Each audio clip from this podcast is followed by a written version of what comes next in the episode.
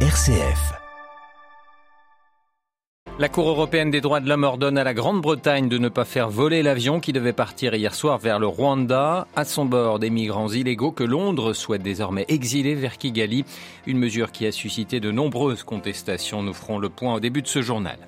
Une lueur d'espoir en Éthiopie où le gouvernement et la rébellion du Tigré sont prêts à ouvrir des négociations. Un comité a été mis en place pour mener à l'avenir C'est pour parler.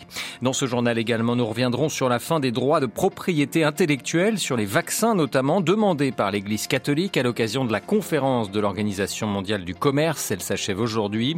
Et puis dans notre dossier, direction le Paraguay ce matin. Le pays latino-américain est devenu une plaque tournante du trafic de drogue.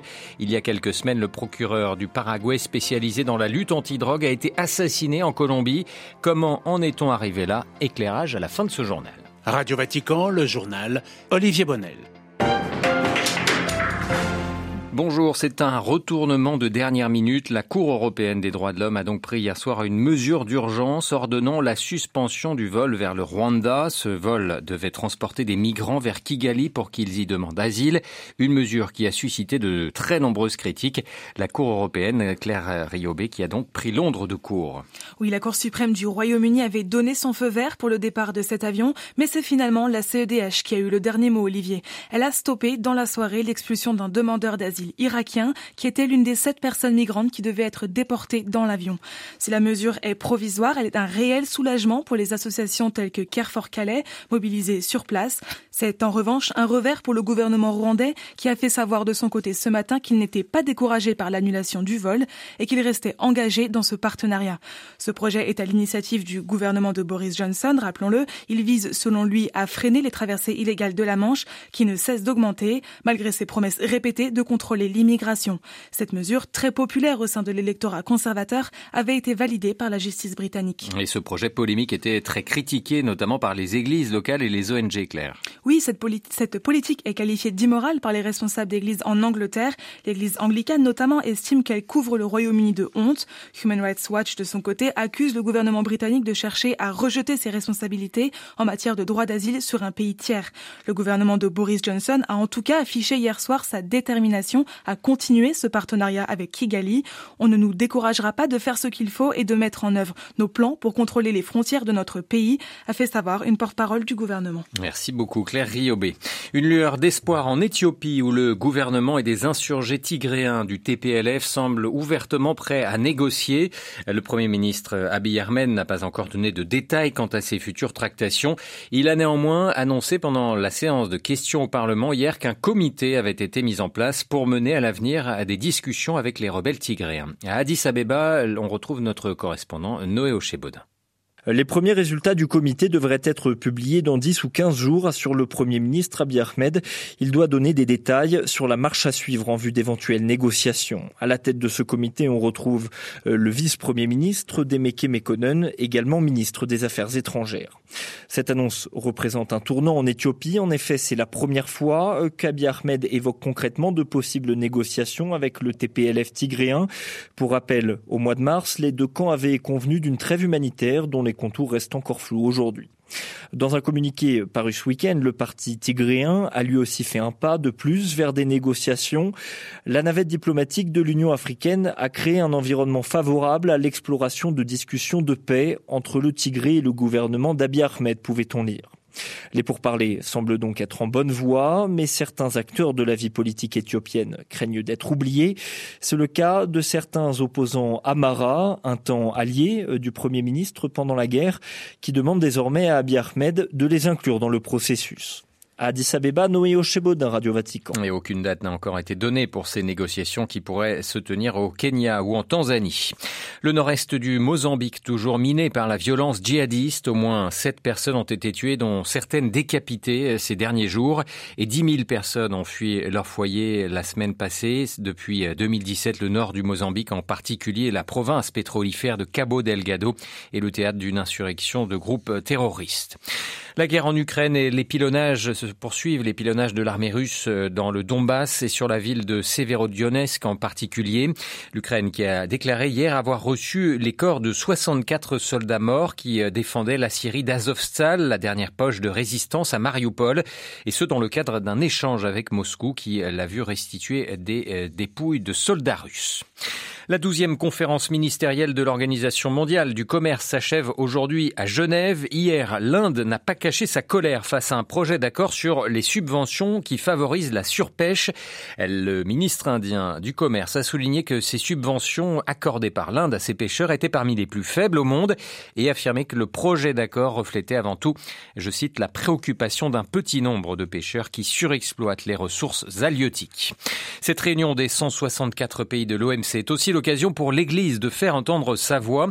Elle pousse notamment pour la fin des droits de propriété intellectuelle. Le pape François demande un accès pour tous à des vaccins sûrs et efficaces. Le partage d'informations et le transfert de technologies doivent être promus afin de permettre aux pays en voie de développement de faire face à la pandémie, estime aussi Caritas Internationalis, l'analyse de son président Alois John.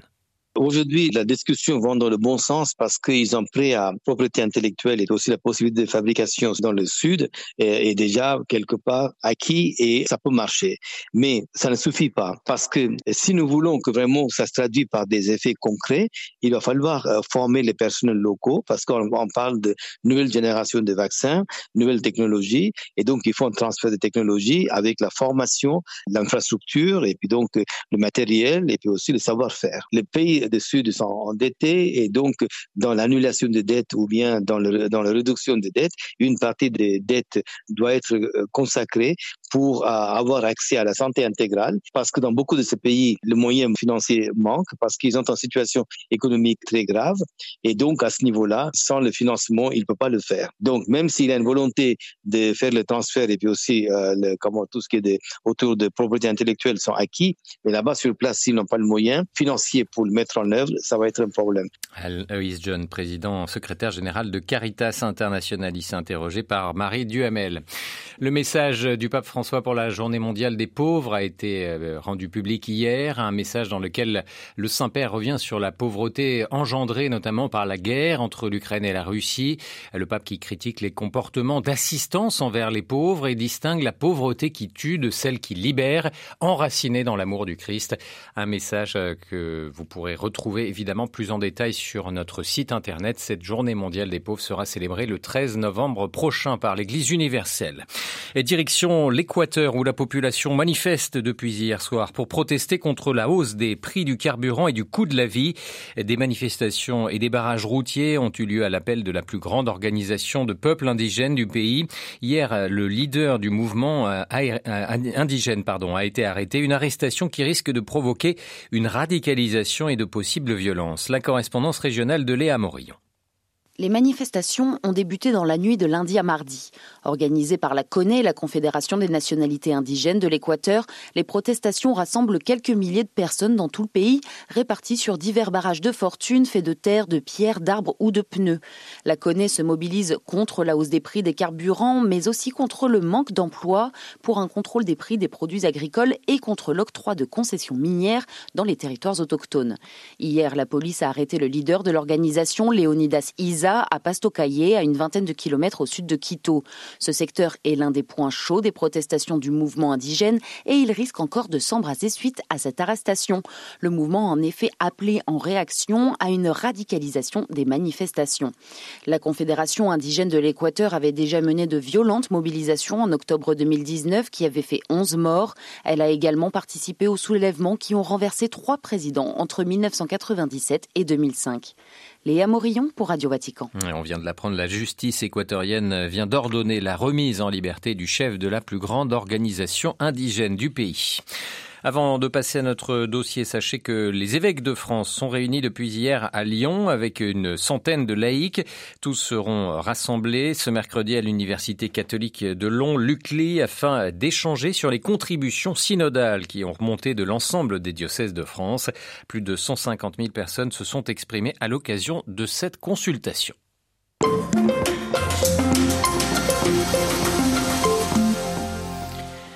Ce matin, dans notre dossier, nous vous emmenons au Paraguay. Le Paraguay qui est désormais devenu un point névralgique en Amérique latine dans le commerce de cocaïne. La drogue n'est pas un élément nouveau dans le pays où la marijuana est cultivée depuis la dictature d'Alfredo Stroessner. Mais ces dernières années, la cocaïne arrive en masse depuis la Colombie et la Bolivie pour repartir vers le Brésil, l'Uruguay ou encore l'Europe. Ce rôle de plaque tournante s'accompagne de l'essor dans le pays de la corruption et du crime organisé. Ainsi, au mois de mai dernier, le procureur du Paraguay spécialisé dans la lutte contre le trafic de drogue, Marcelo Pecci, a été assassiné en Colombie sur une île des Caraïbes où il passait sa lune de miel. Ce deuil a secoué le Paraguay, mais la guerre contre le narcotrafic s'annonce longue.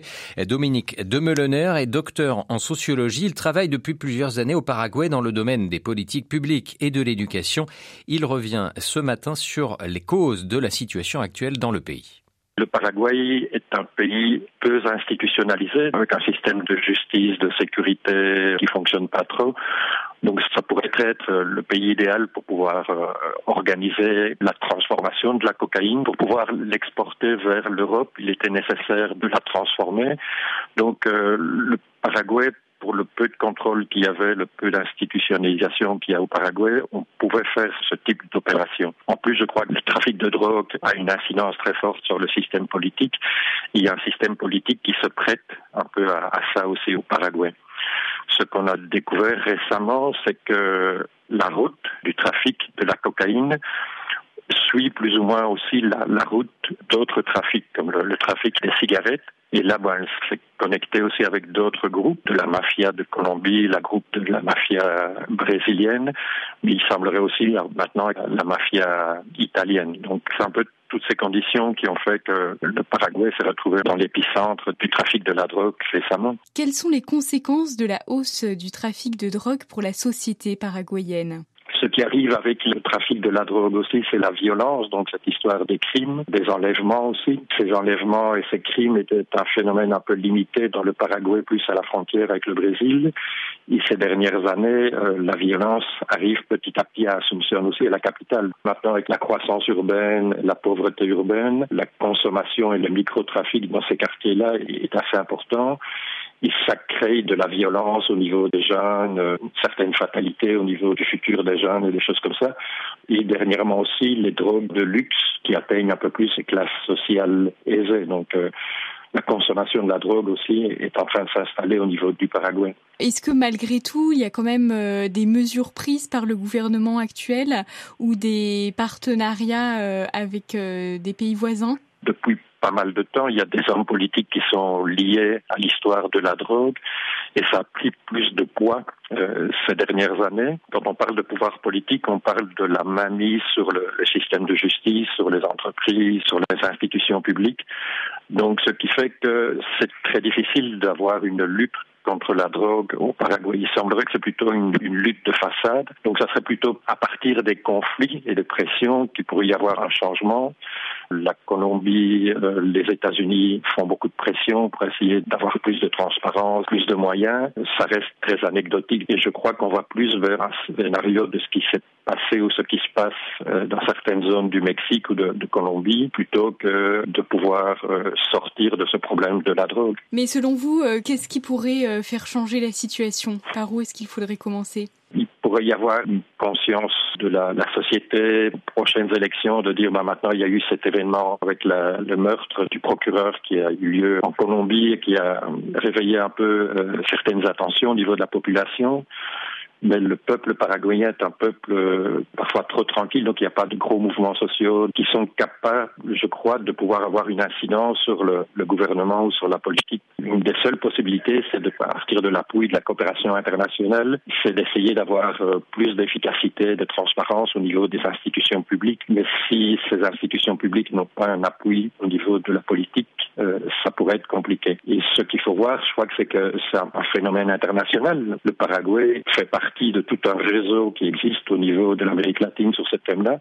Donc le changement devrait être un, changement international aussi. Voilà, la lutte contre le narcotrafic et l'impact de la drogue sur la société paraguayenne. À la une de notre dossier ce matin, interrogé par Adélaïde Patrignani, le sociologue Dominique Demelaine était l'invité de Radio Vatican.